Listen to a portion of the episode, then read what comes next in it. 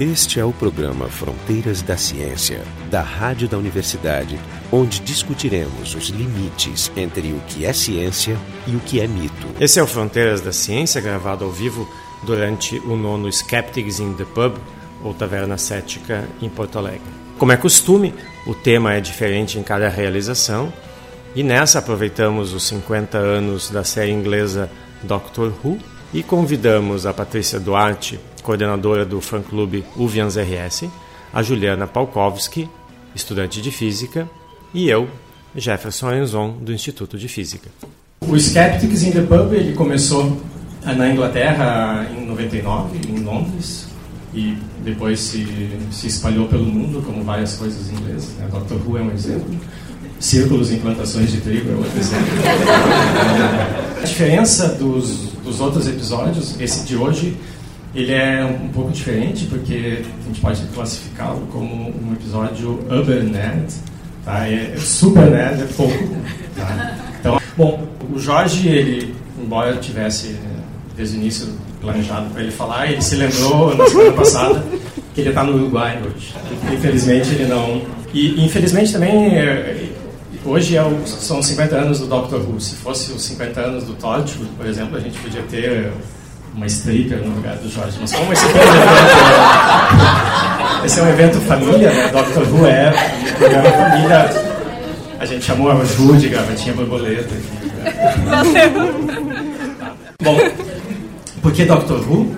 Então, é porque tem meia dúzia aqui que nunca ouviram falar na série dela, porque são meus amigos. Então, tem que Então, Doctor Who está tá fazendo essa semana 50 anos desde o do primeiro, do lançamento do primeiro episódio, no sábado. São mais de 800 episódios até hoje. Eu recomendo que vocês vejam em ordem desde o início. Para quem tem toque é necessário. É. E o Doctor Who então começou, o primeiro episódio foi ao ar no dia 23 de novembro de 63. Ninguém deu muita bola no dia que passou, porque um dia antes o Kennedy foi assassinado.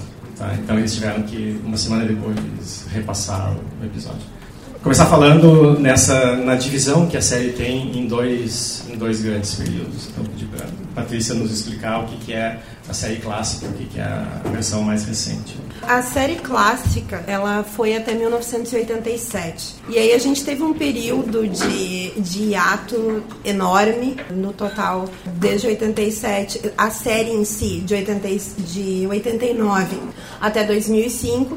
E em 96 teve um filme produzido em parceria da BBC com a Fox, que o pessoal ainda reluta em aceitar, embora o, o doutor seja tenha entrado no canon da, da série. Então nós temos uma, uma diferença assim bem pontual entre a série nova e a série clássica é a série nova, que nasceu em 2005, que na verdade é um revival, porque ela é uma continuação, porém com um, um toque de modernidade. E ela já traz os traços de uma série de ficção científica do nosso tempo, assim, ela tem uns efeitos especiais um pouco melhores. melhores tem aquela coisa do, do personagem, tem um interesse romântico na série, o que eu é. não gosto. Porque eu sou velha e eu gostava da série clássica, enfim. Mas tem esses elementos mais modernos. A série clássica, ela nasceu para ser uma série educativa. Né? O Sidney Newman chegou para Verity Lambert, que aliás é a primeira produtora mulher na história da televisão né? Isso Dr. Who também tem de pioneiro. E disse: Ah, eu vou, quero fazer uma série de ficção científica diferente. Eu quero que tenha um personagem, que ele viaje pelo tempo. Ah, eu também quero que ele viaje pela, pela história. Eu quero que ele ensine história para as crianças.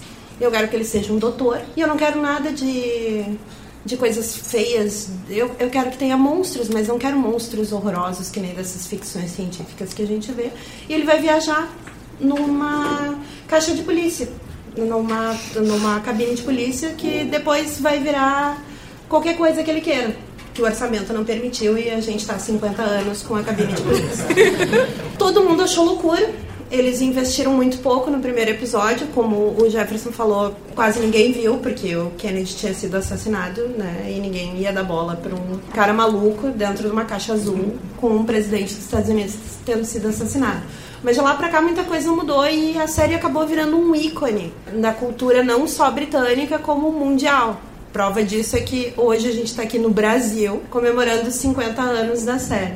E o que me espanta é que não tenha nenhum conspiracionista ainda que tenha juntado essas duas coisas. Né?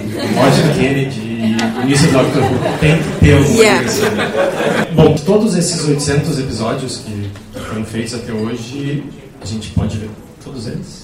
Não. A maioria, a maioria não. Vários deles estão perdidos. Foram recuperados agora cento e... Não, foram recuperados nove. Eles foram perdidos por, por algumas razões. Uma delas é que a BBC não dava muita importância pra série. Então, às vezes, eles precisavam de um rolo de filme e eles gravavam por cima de Doctor Who. Ou eles estavam falta, tava faltando espaço no, no almoxarifado e eles botavam no lixo, queimavam, enfim. E hoje eles dão um Dalek tamanho real pra quem conseguir qualquer episódio de Doctor Who. Então, catem aí porque inclusive passou no Brasil desde a década de 70 coisas aleatórias de Doctor Who ao longo da TV brasileira. Então, quem tiver aí do primeiro e do segundo Doutor, A Patrícia mencionou esse filme de 96, que o pessoal não aceitou muito bem. Existe um segundo filme, que é um filme pornográfico também, envolvendo Alex, que é muito mais aceito. Doctor Who é uma série familiar, como a Patrícia disse, ela, ela foi feita inicialmente para ensinar as crianças. Então a ideia é que as crianças pudessem ver, junto com toda a família, e depois pudessem ir para a cama e, e dormir. né? Então é uma série que tenta ter um final feliz, um final tranquilo, porque senão se tem uma, uma coisa para as crianças que elas veem e depois não conseguem dormir, não, não serve muito. tá? Mas existem essas outras, os spin-offs, os derivados da, da série. Então, queria que vocês contassem um pouco quais são e da quem são. Bom, tem entre os spin-offs a gente tem o, o Doctor Who Confidential, que foi cancelado. Agora, a BBC tem um probleminha, ela não cancela nada, né? Ela deixa em hiato. Ah, eu vou deixar Forever. essa série aqui descansando. Doctor Who levou quase né, duas, duas décadas, mas enfim. Tem Torchwood, o Confidential na tá. verdade é- é- são os making-offs de como a série moderna foi produzida. Tem Torchwood que eles pegaram um personagem que foi criado pelo Steven Moffat, que todo mundo odeia, mas ama o Jack Harkness. né? Contradição. Sim.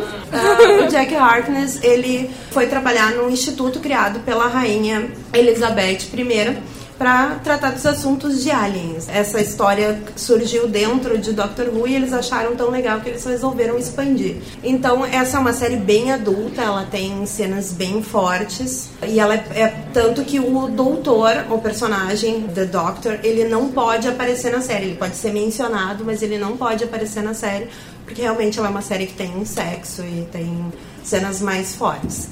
E aí nós temos as séries para crianças, né? Que é a The Sarah Jane Adventures, e que é uma série derivada com uma companion, que foi a que mais tempo eh, esteve com o doutor. Ela, ela passou por praticamente todos os doutores, entre os áudios, livros, que é a Sarah Jane Smith. E a série estava muito bem, ela teve quatro temporadas e a atriz veio a falecer de câncer. Então eles acharam por bem não continuar a série. Tem também uma série do Disney XD, que é australiana, chamada K9, que eles pegam o cachorro de lata do doutor e ele regenera bizarramente, não tem nenhuma relação com a série, apenas com o personagem e o ator. Em um, em um dos...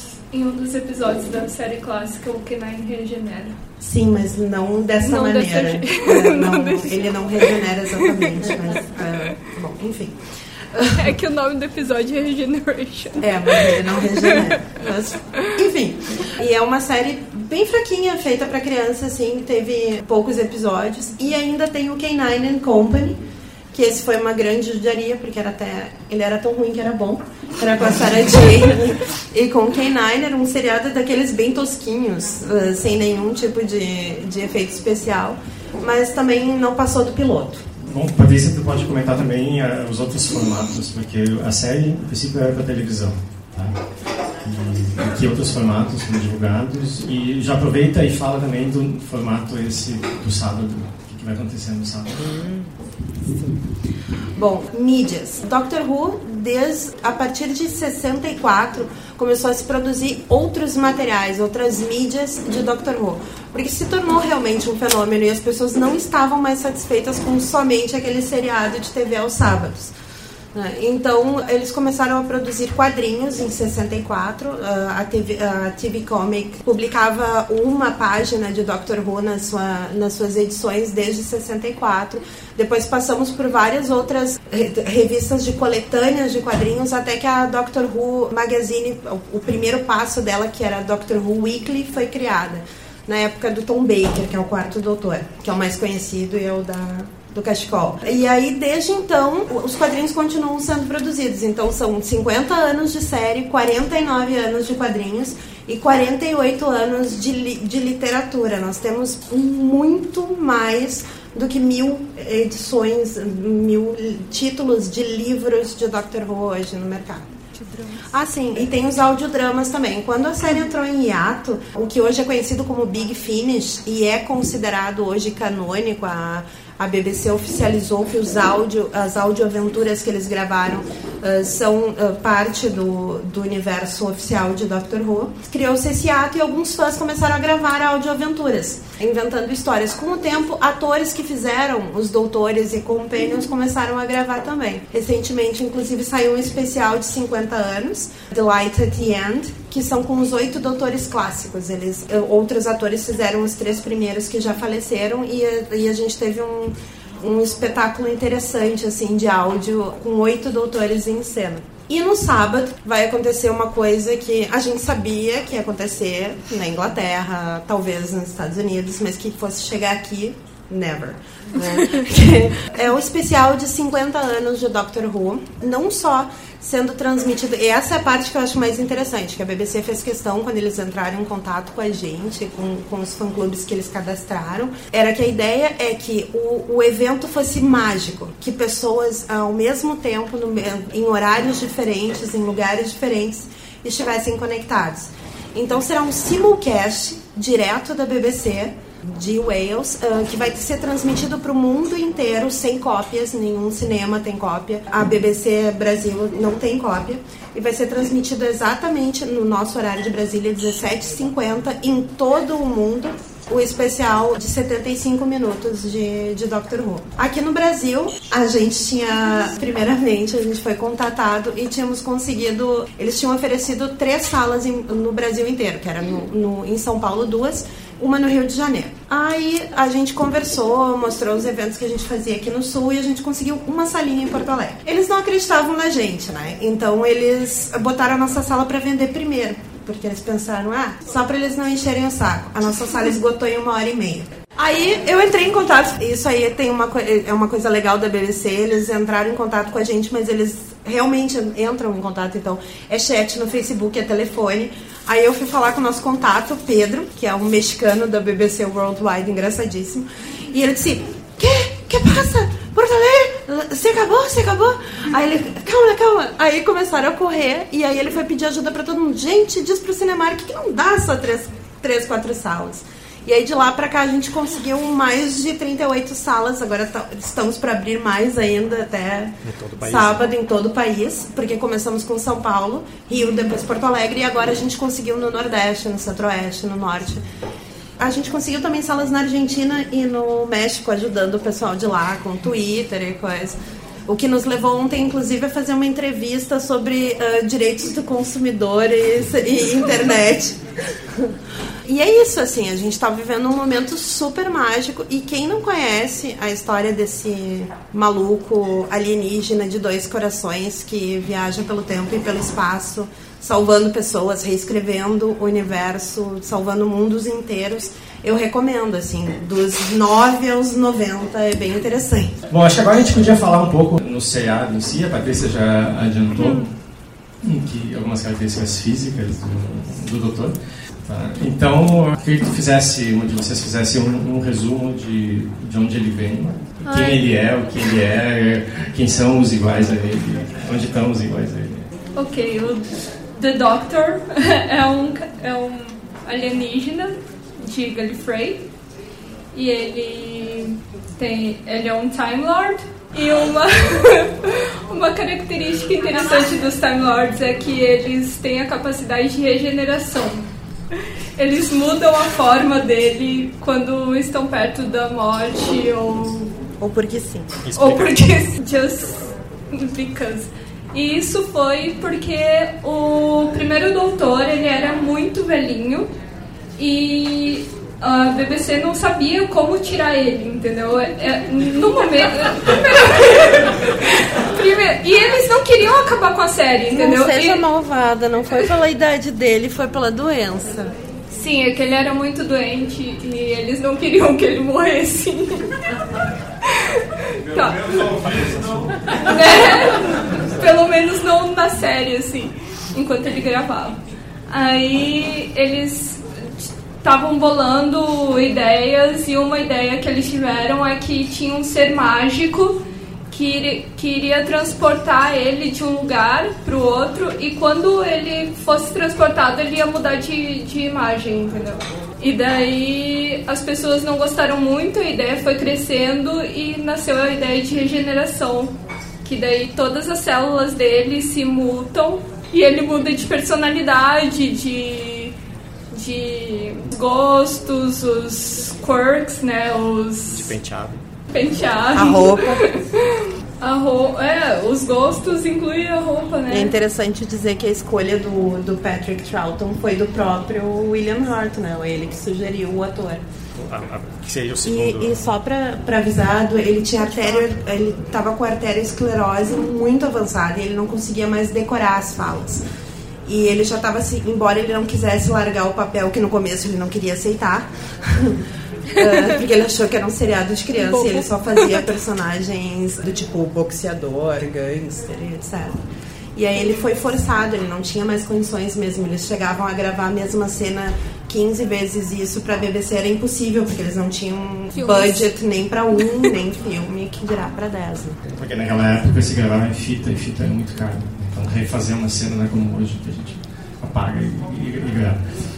Uma pergunta difícil agora. Pode caracterizar aonde se passa e quando se passa a série? Não, Well,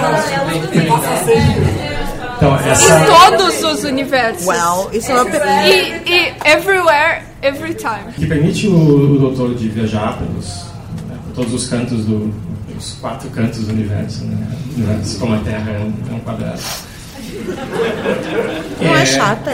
E por qualquer eh, instante no tempo é essa nave que, Não é que a Patrícia comentou, que é, é a TARDIS, que significa. Time and relative dimensions in space. Então, se o Jorge estivesse aqui, a gente não estaria falando em TARDIS, a gente estaria falando em, em Oh. Tether ou alguma coisa assim, Yeah. ninguém saberia do que. Quando, quando a, a TV Cultura começou a passar, a gente ficava fazendo essas brincadeiras de tentar mudar o nome. Bom, então, como ela, como ela comentou, a nave ela assume vários, vários formatos, inclusive o formato humano, no- pelo menos um episódio, e é o que permite então que o doutor e seus, sua companheira viajem por, por todos os, os cantos. Então, pode nos contar um pouco a história da, da nave? Bom, a raça do, do, do doutor, né, os senhores do tempo, eles ah, dominam a, a viagem no tempo e no espaço. Então eles têm cápsulas, né, que são tardes, na verdade, no começo. Hoje se fala em tardes para qualquer coisa. Se vê um trailer ou qualquer coisa relacionada com o planeta natal dele, Gallifrey, vai se ver as pessoas falando tardes, mas nem sempre foi assim. A história conta que a neta do doutor, que é a primeira companheira dele, dele de viagem, a Susan, inventou o nome. Ela não é chata. Ela só é uma, um, um personagem da década de 60, é complicado, né? Mas enfim, mulher na década de 60 na TV britânica. Mas, enfim, pelo menos ela era alienígena. Pelo menos. E aí ela, ela inventou o nome, mas eles, chama, eles chamam lá em Gallifrey de cápsulas, né? Cápsulas temporais. E elas têm um formato padrão, que é um, um- um cilindro, e, e eles têm um circuito, o circuito camaleão, que foi a, a ideia. Na verdade, esse circuito foi inventado porque faltou orçamento para mudar ah, o modelo, e eles inventaram que o circuito camaleão da nave tinha quebrado. E aí, com o tempo, o doutor se afeiçoou. Inclusive, no sexto doutor, uh, ele resolveu consertar e virou um órgão, virou um, uma penteadeira. E aí ele desistiu e voltou para para para caixa azul, como, como o último doutor costuma falar. Ela é, na verdade, o que, o que faz essa nave se mover, ela é, ela é transcendental ela é muito maior por dentro, e quando eu digo maior por dentro, é com direito à piscina, biblioteca. 200 andares, biblioteca maior do que a biblioteca do Rio de Janeiro. Pra quem nunca viu, a Tardes é essa cabine. Os meus seis amigos que não conhecem. e o que move a Tardes é o olho da harmonia, que é uma estrela sempre ah, em vias de se extinguir, criando um buraco negro. É isso que mantém a, a nave e possibilita todas Inclusive tem um especial agora que foi lançado de 50 anos com o Brian Cox explicando uh, o funcionamento da, do olho da harmonia na TARDIS, que é bem interessante. Ele conseguiu fazer algumas coisas parecerem possíveis.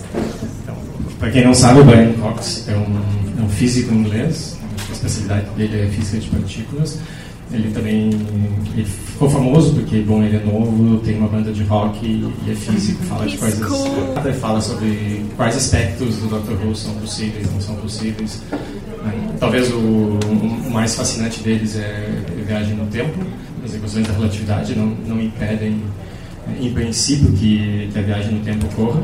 A Juliana me chamou a atenção essa semana com um artigo que se chamava Traversable Achronal Retrograde Domains in Space-Time, que também se abrevia como, como TAGES. É um artigo de física, sério, né, onde eles exploram um pouco é, isso de cultura pop.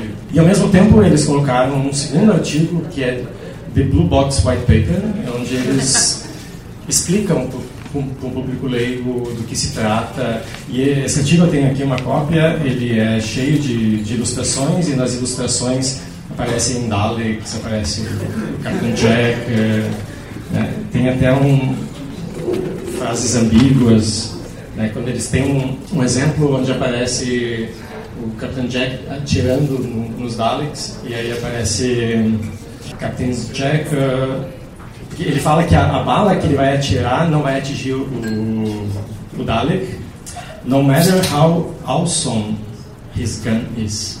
Então tem essas frases ambíguas falando da arma do Capitão Jack, né? como a Patrícia disse, esse personagem pansexual do. Homem. Homem-sexual. Homem-sexual, que é a mesma coisa que pansexual. Não. Não. Tá bom. Só detalhes técnicos sobre a sexualidade do Capitão Jack vocês podem discutir com elas. Né?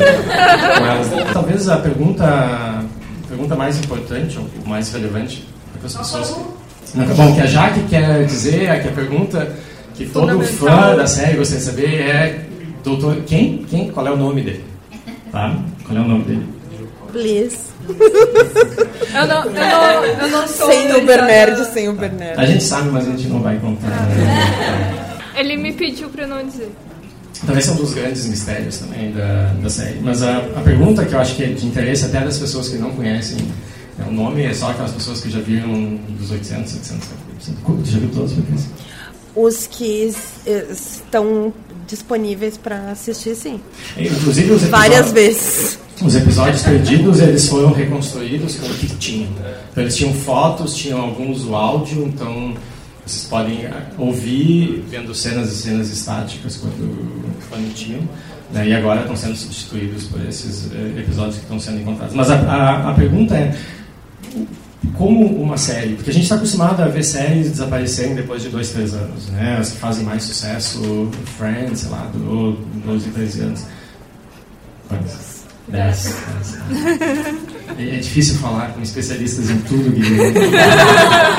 Então, qual é, o, qual é o segredo do sucesso? Por que, que vocês acham que a série consegue permanecer 50 anos? Por que, que faz tanto sucesso e por que, que as pessoas não se cansam? Eu acho que a gente não é especialista, eu acho que a gente é apaixonado. Tem muita gente aqui que também é, então. Aliás, é complicado ser especialista num negócio que tem 50 anos e um monte de bifurcações. E... Mas... A gente que é físico, que trabalha com teorias que tem 300, 400 anos. Pois é, mas não é TV, né? Mas, enfim. muito mais... TV é muito mais complexo. Certamente não é TV. Mas enfim. Uh... Bom, eu acho que, que o segredo de Doctor Who é justamente assim, essa mescla, é, essa coisa descompromissada de ter ciência envolvida, mas nem sempre ser uma ciência válida ou qualquer coisa do gênero, mas inspirar crianças. O próprio Brian Cox sempre disse que ele, ele resolveu ir para a área de ciências porque ele via Doctor Who e ele achava aquilo incrível. Ele se decepcionou um pouco em ver que não era bem assim, mas, mas foi um, ponto de partida para ele.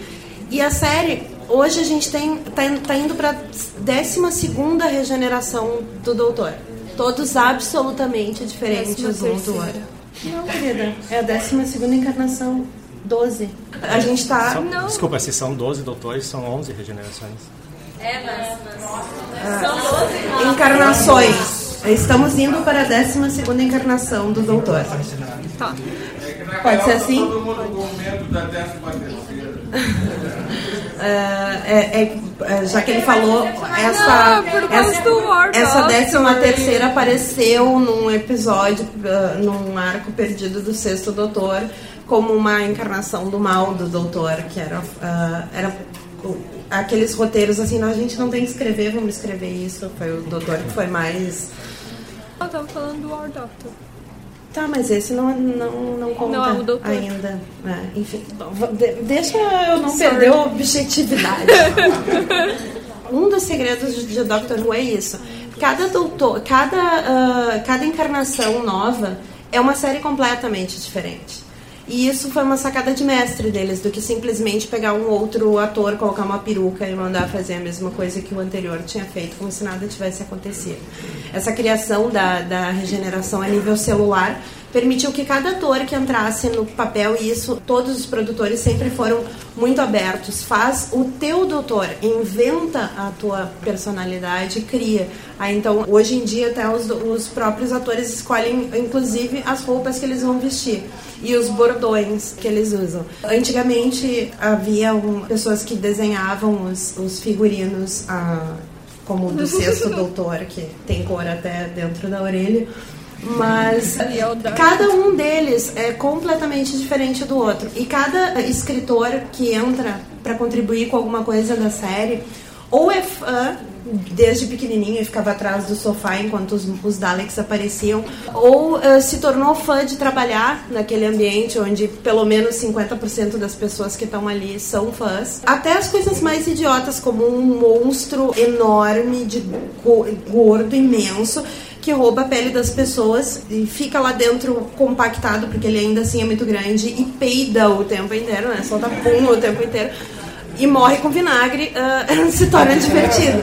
Então, Doctor Who tem muito disso. Tem episódios assustadores, como no caso de, dos episódios com os Weeping Angels, que é um monstro que quando tu olha para ele, ele, ele, vira pedra. Ele é uh, quantum locked, em pedra.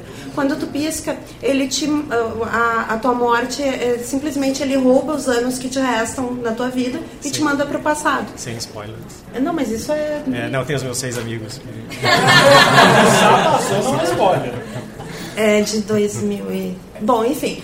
É um, uma pequena amostra do que pode acontecer. Os Daleks são simpáticos saleiros com batedor de macarrão e de, de massa e o desentupidor de pia. Os, os Daleks não são spoiler. É, não são. E mesmo assim são eles chegam ao ponto de ser às vezes completamente assustadores, apesar de, de a gente olhar e não acreditar nisso. Mas eu acho que o segredo fundamental de Doctor Who é esse, é a mudança.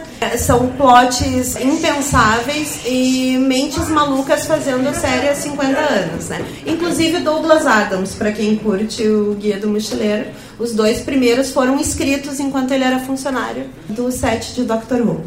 No oitavo Skeptics in the que a gente fez sobre Douglas Adams, a gente comentou que ele escreveu o roteiro, acho que de dois ou três arcos.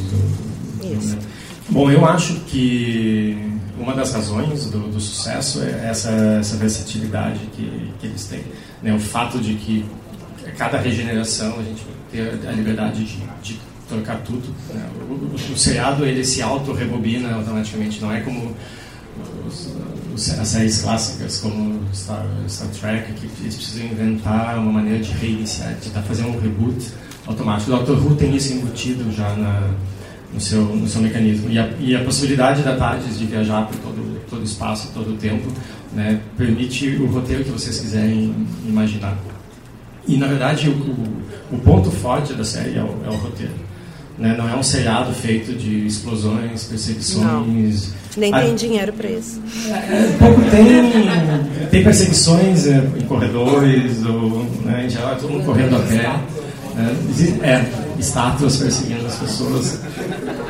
Então, um pouco tem, mas o, o forte é, é, esse roteiro super intrincado, né, que em geral se, se resolve bem. Né, as crianças poderem dormir no final. Voltando um pouco ainda ao, ao tema da, da, regeneração, então a gente sabe que o doutor vai morrer no, no final do ano, no, episódio de Natal. Mas o quê? Já, se sabe quem, quem vai ser o próximo. Quem? O próximo doutor, que é o, o Peter Capaldi, se chama? Ele, ele vai quebrar essas, uh, uma série de, de doutores mais jovens, né? quase adolescentes. E, e toda vez que, que acontece uma regeneração, se abre a discussão né, como a, a Jaque disse, quando é que nós vamos ter um, um doutor ruivo, quando é que nós vamos ter um doutor de outro gênero, mulher, quando é que a gente vai ter um, um doutor negro, quando é que a gente vai ter um doutor gaúcho? É a grande questão, então.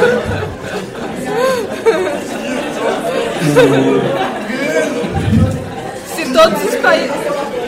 Se todos os planetas têm o norte, eles têm que ter um, um sul também, né? Claro.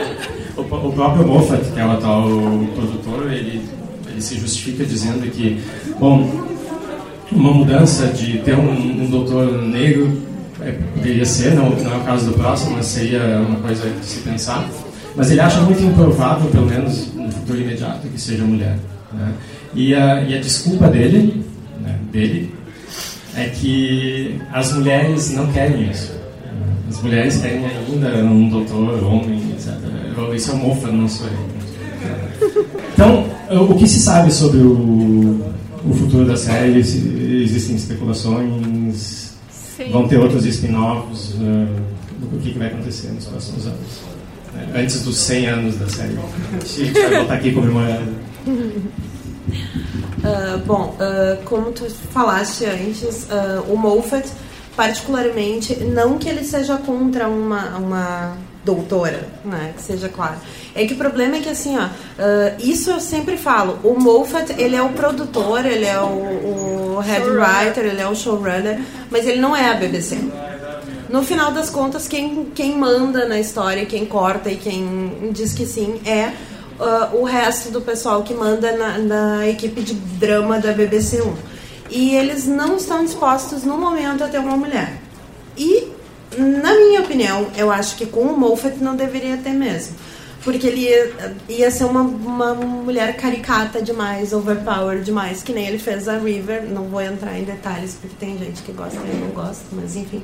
Eu acho, eu, quando eles anunciaram, antes de anunciar o Capaldi, eu tava torcendo muito para um Doutor Negro que é uma demanda que já vem de muitos e muitos anos em Doctor Who. Sair daquela coisa do homem branco. E aí ele foi rejuvenescendo, mas eu fiquei assim, ó, poderia ser bem pior. Então eu fiquei muito satisfeita com o Capaldi ter assumido, que é um escocês com que vai manter o sotaque, que tem 55 anos de idade contra os, os 26 do Matt quando entrou, que é o, o último doutor. Então, assim, infelizmente os passos são pequenos, mas eu acho assim, ó, que na, na, nos próximos anos vai haver mais uma mudança de etnia, e aí depois, possivelmente, a gente veja uma regeneração em mulher, já que ela já entrou pro canon da série, né? Que foi, isso não havia na série. Uh, os Time Lords trocarem de sexo. E isso foi entrando em prosa, em literatura, em áudio, até que agora entrou no canon da série. Então é possível na série de TV, oficialmente, que um Time Lord regenere em mulher, né? Ou vice-versa, no caso. Queria que vocês dissessem qual é o doutor preferido de cada uma e qual é o, o episódio que vocês ou mais gostam ou que indicariam para o pessoal. O meu doutor favorito é o terceiro doutor da série clássica, que é o John Pertwee, que eu acho que ele teve é o dessa Sonic Screwdriver aqui, uh, que eu acho que ele teve uma das missões mais difíceis numa série de ficção científica em que se viaja pelo tempo e pelo espaço. Não viajar pelo tempo e pelo espaço e ficar preso na Terra por falta de orçamento. Eles usaram a desculpa de que ele tinha sido exilado na Terra do século XX. E mesmo assim ele fez um doutor brilhante, assim, meio James Bond, ele era faixa preta em Aikido venusiano. Então era bem interessante. É, foi na época dele que nasceu o grande nêmesis do doutor, que também era um grande amigo dele, que é o Master, né, o mestre. E meu episódio favorito, eu vou colocar um da série nova.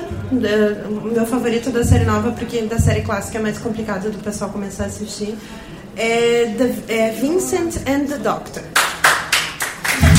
É um episódio em que Vincent o and the Vincent Doctor. and the Doctor, em que o, o, o 11 primeiro doutor, uh, que é o do Matt Smith, conhece Vincent Van Gogh. Eles estão numa exposição no Louvre e aí eles veem a necessidade de ir até o, o Van Gogh. É um dos episódios assim mais emocionantes da série inteira. assim. Eu assisti esses dias e chorei até. Eu chorei Só uma muito. não é no Louvre, é no Museu que é. Ah, tá, eu tava chorando. Obrigada. É o teu também, né? Menos o doutor. Eu só concordo com a, na- com a Patrícia em uma coisa, que é no episódio preferido. Agora, eu sou muito clichê na- nas minhas escolhas Mas de é, doutora. é sinônimo. David Tennant clichê. Da série clássica, o meu doutor preferido, que eu assisti mais aventuras, que eu tive mais contato, foi o Tom Baker, que é o quarto. Mas ele é legal. E da série nova, o meu preferido é o Tenant. E ele continua sendo o meu preferido. Mas, e o meu. Um episódio que eu indico, assim, pra começar, que a gente já passou, inclusive, na, na física pra, pro povo assistir, foi Blink. Que é. Vamos dizer. ah, é um Dr. Light, não, não aparece muito do doutor.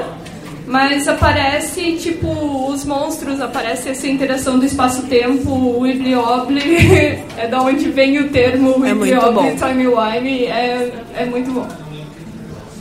Bom, eu também tenho que escolher um, né? Então, o meu jogador preferido é o Rowan Atkinson, também conhecido como Mr. Bean. Muito bom. Então, teve um. Que na verdade não é um dos doutores oficiais, Do mas foi não, um. não é do que não. Boo. É, mas foi, é um episódio que eu recomendo. Eu não lembro como, como se chamava esse episódio. Curse of the Fatal Death. Ok.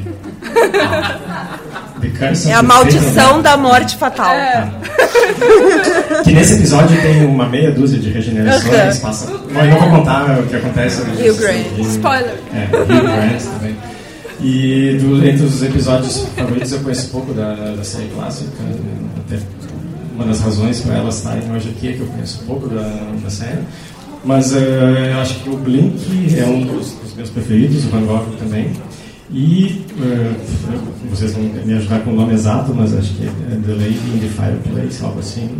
The Girl in the Fireplace.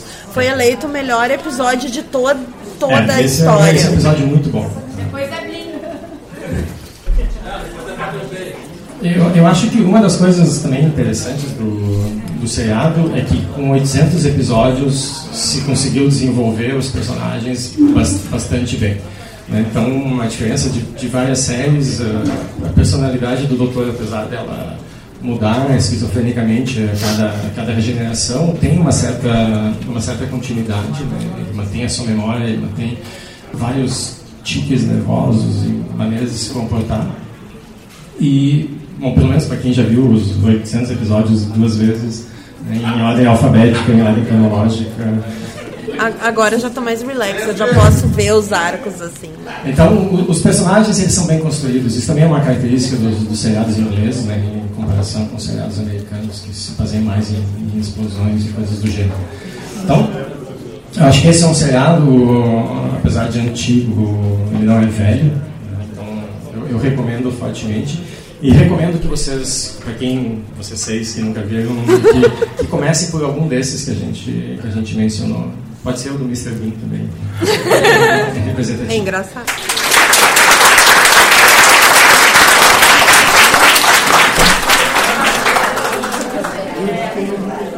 Embora o Jorge Kilfield tivesse inicialmente programado para participar também, ele teve um pequeno imprevisto temporal e mandou essa mensagem pós-gravada que no dia a gente tocou, mas a qualidade não ficou muito boa, então a gente resolveu colocar aqui no final a versão original, onde vocês não vão uh, ter o feedback do público né, somente no, no início e, e no final. Alô? Alô? Alô? Alô? Estão me ouvindo? Tá, ah, agora estão me ouvindo. Essas transmissões taquiônicas são unidirecionais. Maldita tecnologia arcturiana da era Pzin. Pera aí. Ah, agora sim. Uh, eu sei que vocês estão me ouvindo porque o Jefferson me contou que tocou essa gravação quando nos encontramos na semana que vem. Mas eles e vocês estão me escutando pela primeira vez, certo? Ah, eu não disse? Eu lamento não ter podido estar presente. Estava chegando aí pelas 7 horas, como combinado com o Jefferson mas devido a um acidente envolvendo a bateria do meu guia do mochileiro, um pote de creme protetor gama e uma máquina de tempo de segunda mão, que era do meu vizinho trafamodoriano. Bom, eu fui apanhado por uma refasagem quântica da classe A3C, que acabei transportado para o dia 27 de dezembro de 2547. É, é uma quarta-feira. Bem chato, aliás, de chuva nessa área aqui das ruínas semi-submersas do Bonfim. Ups, eu não devia estar falando nisso. Ah, bem, essa data não tem nada demais, mas como ela está blindada temporalmente após os bombardeios psiônicos da Terceira Guerra Dravidítica, ela se transformou em um daqueles pontos fixos do tempo. Você já deve ter ouvido falar nisso. Então, o problema é que eu não tenho como voltar exatamente para essa data e local que vocês estão. Senão eu estaria entrando na sala exatamente agora. Ah, eu não estou entrando na sala agora, né? Peraí, deixa eu tentar aqui. Não, não devo estar não. Muito bem. Pois é, então eu acabei voltando depois, claro. A única alternativa que me restou foi essa, foi enviar essa mensagem taquiônica que, porém, devido à tecnologia ruim e ao ruído quântico, é um processo muito inexato. Né? Só na terceira tentativa que eu consegui postar essa gravação na internet da época de vocês e chegar no Jefferson. É, as tentativas anteriores não deram certo. Ah, por exemplo, as tentativas uh, estão gravadas. A primeira delas foi, ficou gravada no disco de uma câmera digital que está escondida no sepulcro de um pregador essênio, executado no Oriente Médio lá pelo ano 27, 28 da nossa era, que aliás ainda não foi descoberto. E num cilindro Blue Amberol de cera, gravado como ruído de fundo de uma, um canto irlandês, que foi gravado em 1883, por sinal mas que infelizmente acabou derretido no incêndio de 1915 na Filadélfia e provavelmente vocês jamais vão encontrar. Mas porque ficar explicando essas coisinhas são esses detalhes muito wibbly wobbly, time wimey. Bom, vocês não sabem, mas uh, um grande evento aconteceu durante essa gravação aí, do, essa sessão do, da Taverna Cética, porque enquanto vocês me escutam, a Terra foi sacudida por um terremoto intercordal pentadimensional. É, verdade. Vocês sentiram alguma coisa? Não, vocês não vão sentir nada. A sensação é parecida com um estofamento, assim, aquela sensação de preenchimento pela, pela comida gostosa aí do Midibar. Porém, esse tipo de fenômeno transtemporal é bem ruim, ele embaralha os dias da semana noutra ordem, que aliás causa muitos incômodos, especialmente de ordem trabalhista. Mas não se preocupem, a frota temporal do comandante Rastar Cheran já está na área, já providenciou o conserto do problema, que felizmente só se restringe a essa parte do sistema solar. Vocês nem vão notar a diferença. Todas as medidas foram tomadas para que os demais dias da semana transcorram normalmente, inclusive na ordem correta. Bom, minha, hum, minha bateria já está acabando de novo. Então espero que vocês gostem, embora eu já tenha sabido que gostaram, dessa conversa do Jefferson da Patrícia sobre mim. Sim, é isso mesmo. Eu já estive pessoalmente aí na Taverna Séptica no ano passado. Eu estava falando sobre OVNIs com um amigo blogueiro e, e desenganador Kentaro Mori foi bem divertido. Mas, como a minha mais recente regeneração tomou a forma de um gordo barbudo e suarento, o pessoal achou que eu era o, o Jô Soares. É, foi constrangedor. Bom, é o que dá para fazer. Ah, então, pessoal, nos vemos no sábado. Alonzi? Alô. Bom, se, se é verdade tudo isso que o Jorge disse, né, daqui a pouco deve aparecer o Schwarzenegger pelado atrás dele. Esse foi o Fronteiras da Ciência de hoje, gravado ao vivo durante o nono Skeptics in the Pub em Porto Alegre. O tema foi Doctor Who, 50 anos da série.